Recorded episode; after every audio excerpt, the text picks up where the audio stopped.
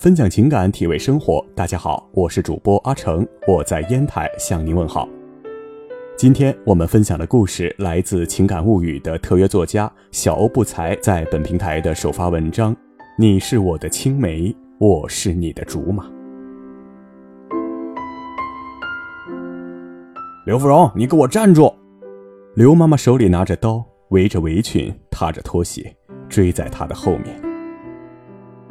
刘芙蓉当然不会停下来呀，她又不是傻子，站在那儿等着被他妈削。至于刘妈妈手里为什么会拿着刀，很简单，因为刘芙蓉家是卖猪肉的，而刘芙蓉这个吃里扒外的家伙，总是会把家里的肉偷偷的剜掉一块然后屁颠屁颠的送给刘生。于是这样的对话时有发生。刘芙蓉。刘生，我妈说猪肉剩太多吃不完，让我给你家送一块。刘生，哇哇，真好，又有猪肉吃了。哎，你一定要替我好好谢谢你妈。那时候年纪小，想的不多。刘芙蓉一心想要对他好，而刘生总为有口肉吃而开心。刘生家只有一间在风雨中飘摇的土房。隔壁再搭个茅草屋充当厨房。每次刮风下雨，刘生都很忙碌，因为外面下大雨，里面下小雨。刘生要用大水勺把水坑里的水舀出去倒，否则晚上别想睡觉。有时候刘芙蓉也会来帮忙，她总是很兴奋，因为自己家从未出现过这样的状况，多新鲜呢！对于刘芙蓉来说，刘生家的土房子也是新鲜的，因为可以在上面写字、画画，一不小心还会蹭掉泥土。刘芙蓉总会开心地用手接泥土，然后趁刘生不注意，倒在他的衣领里，又迅速跑开。看着刘生一脸纠结地跳着抖落身上的泥土，刘芙蓉咯咯直笑。刘芙蓉家虽然是卖猪肉的，可她。却一点也不胖，纤细的身板风一吹就倒。与她同龄的女孩胸部早已微微隆起，可她却还是那么平坦。这可愁坏了刘妈妈，天天追着她吃鸭肉、猪肉、鱼肉。刘生和刘芙蓉初中都是在县城读，从小就早熟的刘生带着刘芙蓉去报道，刘妈妈很是放心。刘生领着刘芙蓉去找他的班级，还未步入教室，就听到有一个男生指着门口的名单说：“哈哈，这年头还有叫刘芙蓉这么土的名字。”说完，站在男生旁边的其他同学也笑了。刘芙蓉的脸由青转白，由白转红，眼圈泛着水汽，眼泪似乎随时就会掉落。刘生握着拳头走到男生的背后，拍了拍他的肩膀，冷着脸问：“你说谁名字土呢？”男生上下打量了下刘生，不屑地说：“我就是说刘芙蓉啊，关你什么事儿？”刘生一个迅猛的动作，把男生胳膊往后扭，像警察压着小偷，对着他说：“道歉。”男生试图挣脱。可刘生是谁呀？从小与爷爷相依为命，什么重活没干过，力气可不是一般的大。刘生见他迟迟不开口，就又加重了力道。男生两眼冒泪光，求饶道：“呃，说说，我说，我说。”刘生这才放手。男生走至刘芙蓉的面前，小声的说道：“抱歉啊。”刚才是我不对。刘芙蓉早已破涕为笑，柔柔的说：“没关系了。”自此之后，再也无人敢笑话刘芙蓉的名字，因为大家都知道，她惹不起呀。初三时，刘芙蓉如雨后的春笋一样节节拔高，胸前也隆起了一个好看的形状，好像……之前所吃的鱼呀、猪呀、羊呀，都在这时发挥效用。刘生看着每天一变的刘芙蓉，打心里高兴，连他自己都不知道为什么。就是高兴。高中，刘生和刘芙蓉依然在一个学校。刘生虽然十年如一日的留着平头，但优异的成绩和独特的忧郁气质依然招来了很多女生的爱慕。刘芙蓉摆脱了初中的稚气，出落得更加水灵，为人单纯善良，不仅赢得了男生的喜爱，很多女生也很喜欢她，时常有情书和小礼物在两人的课桌里穿梭，但他们都默契的不回应。刘芙蓉会把刘生收到的礼物收刮走。情书则拿起来认真的读，不仅会把错别字揪出来，还会在上面写评语。当然，大多数的评语都是在挑剔，而刘生则默许这一切。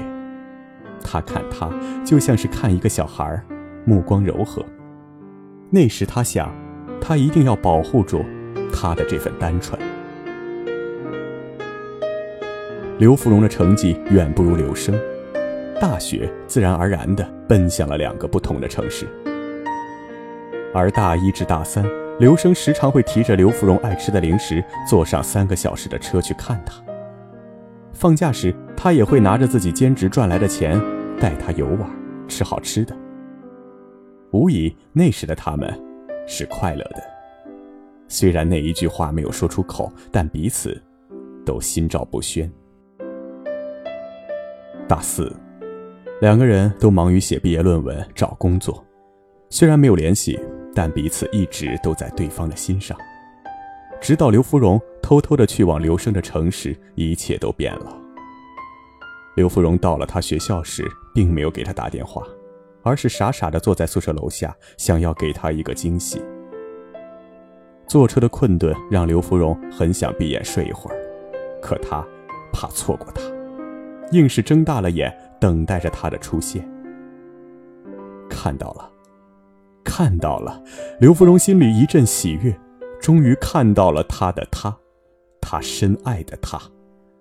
刘芙蓉差点冲了出去。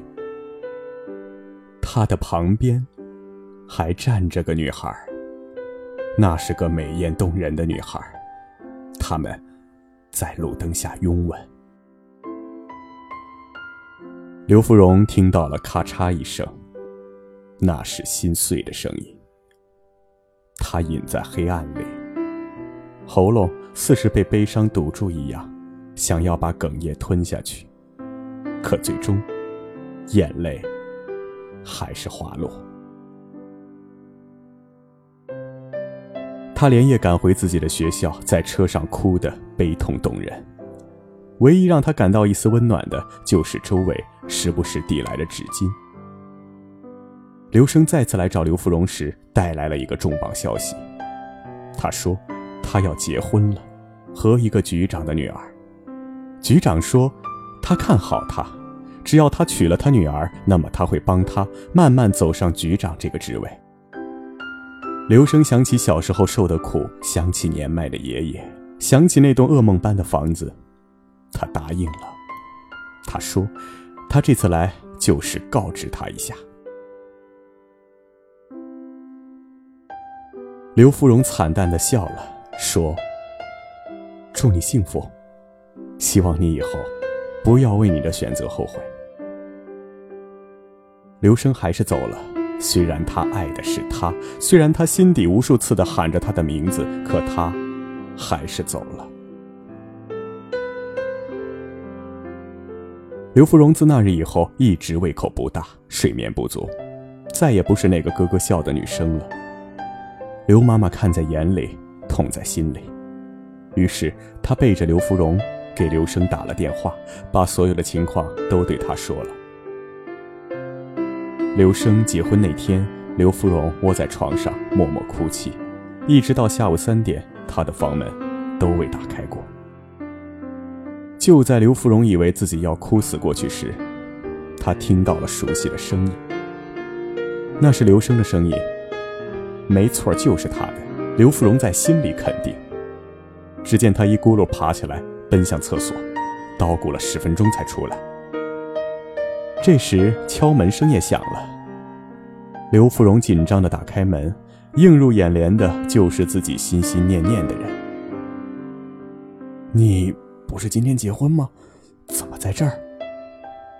刘芙蓉板着脸问：“我后悔了，没有那个机会，未来我还可以自己奋斗。但没有你，就算有了未来，我也不会快乐。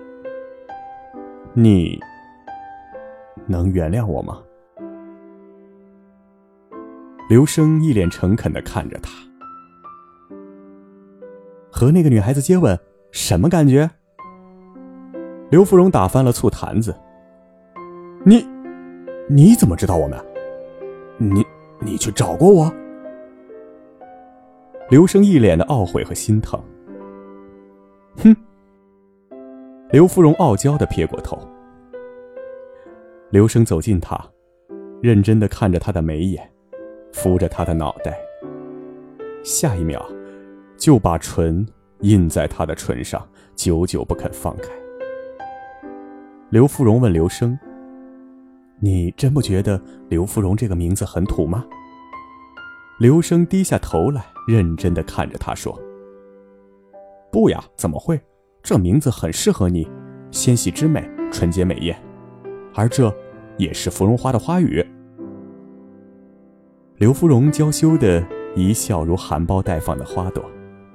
刘生看得心神荡漾，忍不住。又扒上他的唇。